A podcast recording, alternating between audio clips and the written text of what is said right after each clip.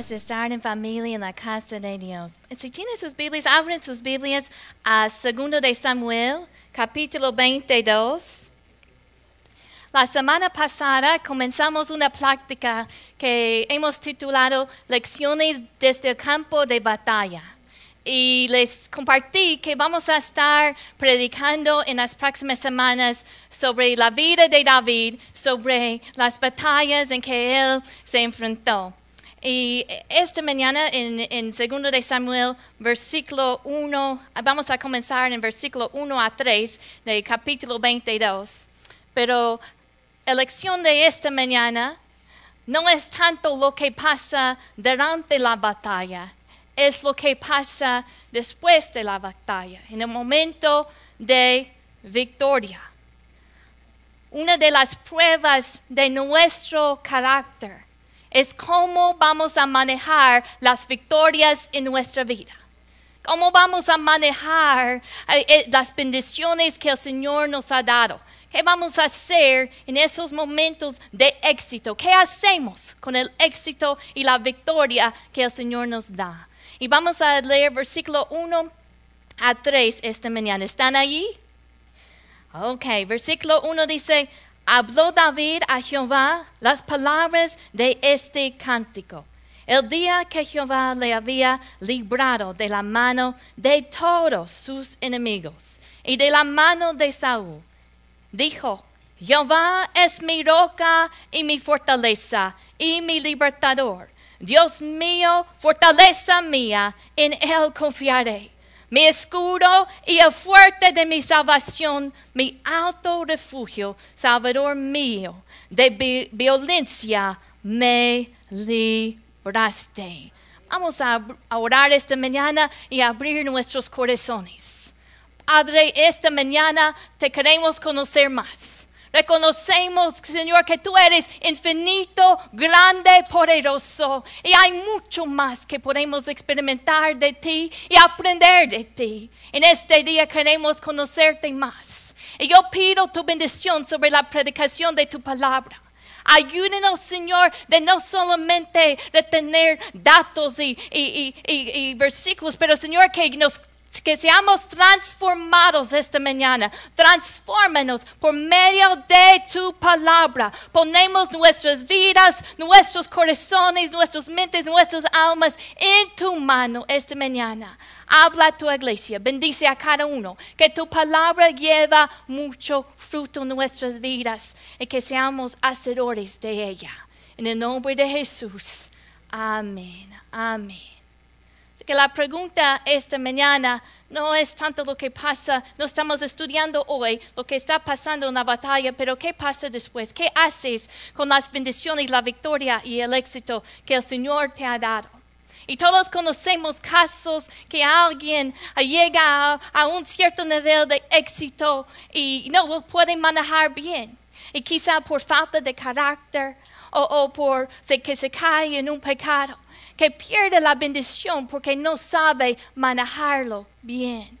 Yo recuerdo la historia de, estoy pensando en, unas historias ah, bien conocidas. Ah, recuerdo la historia de, un cantante famoso en, los años de las noventas que, que logró en su tiempo de ganar, ¿cómo se dice? 30 millones, 30 millones de dólares. Recuerda la historia, quizás no lo saben, y, eso fue mi época, de que cuando yo estaba en la prepa, así que ya van a ver mi, mi edad aquí. Recuerden esos cantos de MC Hammer, y, que en, el mundo ganó 30 millones de dólares. Y, era uno de los cantantes populares en las noventas. Al final de esa, ¿cómo se dice? Década, eh, terminó en bancarrota. Y uno piensa, bueno, 30 millones de dólares, ¿cómo es posible? Porque uno no sabe a veces manejar la bendición que el Señor nos da. Y podemos pensar en estos casos conocidos y extremos. Pero ¿qué pasa con nuestra vida? Hay bendiciones, hay victorias, hay logros personales en nuestra vida. ¿Y qué vamos a hacer con esas bendiciones? ¿Qué vamos a hacer con esos momentos de victoria? ¿Cómo lo vamos a manejar? El Señor quizá te ha bendecido en tu trabajo. Hay que ser responsable y hay que cuidar esa bendición y manejarlo bien. Quizá te ha bendecido en tu familia y te ha dado un esposo o una esposa, te ha dado hijos. Pero hay que manejar la bendición bien y cuidar la bendición y darle todo el crédito al Señor, porque cada buen regalo, cada buena dádiva viene de Él, amén. Y hay que darle todo el crédito. Voy a hablarles brevemente esta mañana de tres maneras en que podemos manejar y el Señor nos puede hablar de cómo manejar bien la bendición. Este, este capítulo es un cántico de, de David y estaba dando todo el crédito a Dios, dándole gracias a Dios por darle la victoria. Y mi pregunta es para nosotros esta mañana es quién recibe el crédito para las victorias en tu vida. ¿Quién recibe el crédito? El Señor recibe el crédito. Yo no estoy hablando solamente de las cosas grandes. Pero ¿qué pasa sobre las cosas chiquitas, las cosas pequeñas en tu vida? Y, David no comenzó aquí. Esto está hablando de cuando el Señor le, le, había liberado de todos sus enemigos, pero no comenzó dando gracias aquí. Comenzó dando gracias en un campo con, con unas ovejas y como pastor dando, cuidando esos, esos, esos animales, levantando acción de gracias a Dios. También en medio de la batalla vemos que daba gracias a Dios. Recuerda la historia cuando, cuando él enfrentó a Goliat y, vino delante de Goliat como un joven y, con toda una voz de fe y autoridad dijo a ese, ese filisteo, dijo, tú vienes a mí con espada y lanza y jabalina, mas yo vengo a ti en el nombre de Jehová de los ejércitos, el Dios de los escuadrones de Israel, a quien tú has provocado. Y luego él comienza a decirle a ese Goliat, a ese gigante, qué es lo que va a pasar. E-, este, este muchacho con una voz de autoridad le dice, Jehová te va a entregar en mi mano y yo te venceré. Cortaré tu cabeza y voy a dar los cuerpos a los aves y, y los bestias de la tierra. Y luego él dice esta frase. Dice, y toda la tierra sabrá que hay Dios en Israel.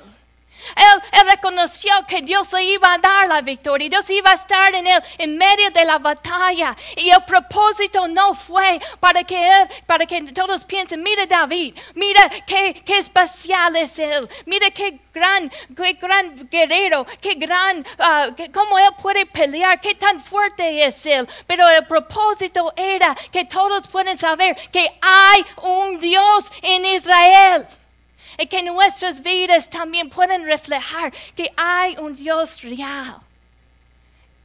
Cuando Dios nos bendice, que los que están a nuestro alrededor pueden ver, hay un Dios que está con Él, hay un Dios que es real, su presencia es real. Y mire cómo su mano está sobre sus vidas, mire cómo Él obra, mire cómo Él es bueno. Hay un Dios, hay Dios es real.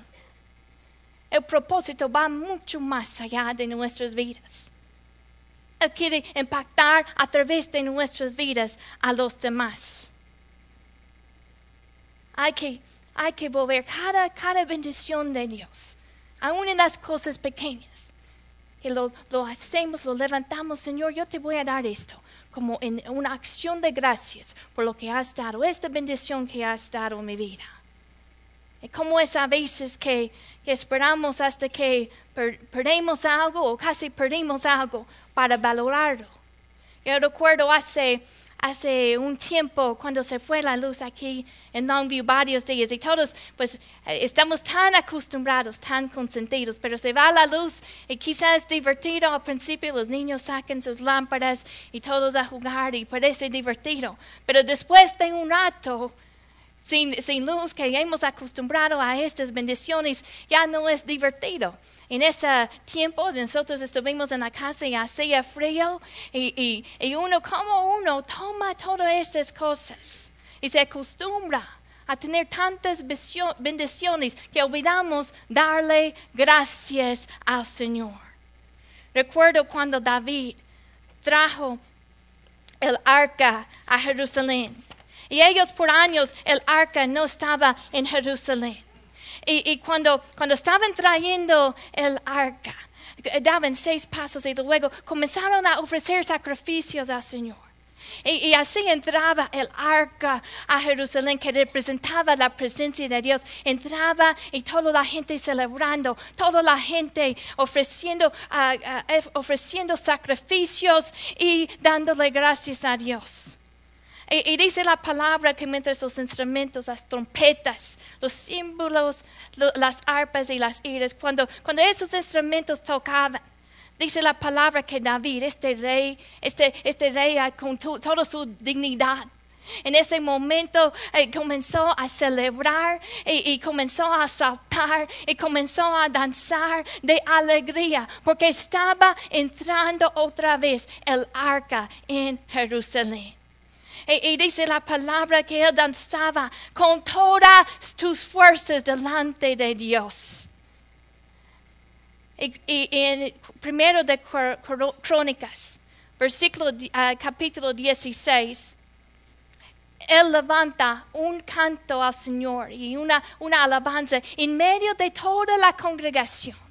Y todos lo pueden ver cómo está celebrando, pero él está pensando en una cosa. Dios hizo esto y yo lo voy a alabar y yo le voy a dar gracias porque él es digno de toda la alabanza. Y él dijo en, ese, en una de sus palabras, en ese, ese cántico, él dijo, recuerden sus grandes maravillas, sus hechos prodigi, prodigi, prodigiosos y sus sabias sentencias. Él dijo, recuerden, recuerden.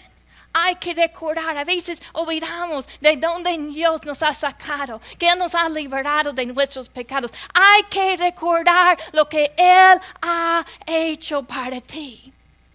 Les puedo recomendar algo, es realmente una recomendación.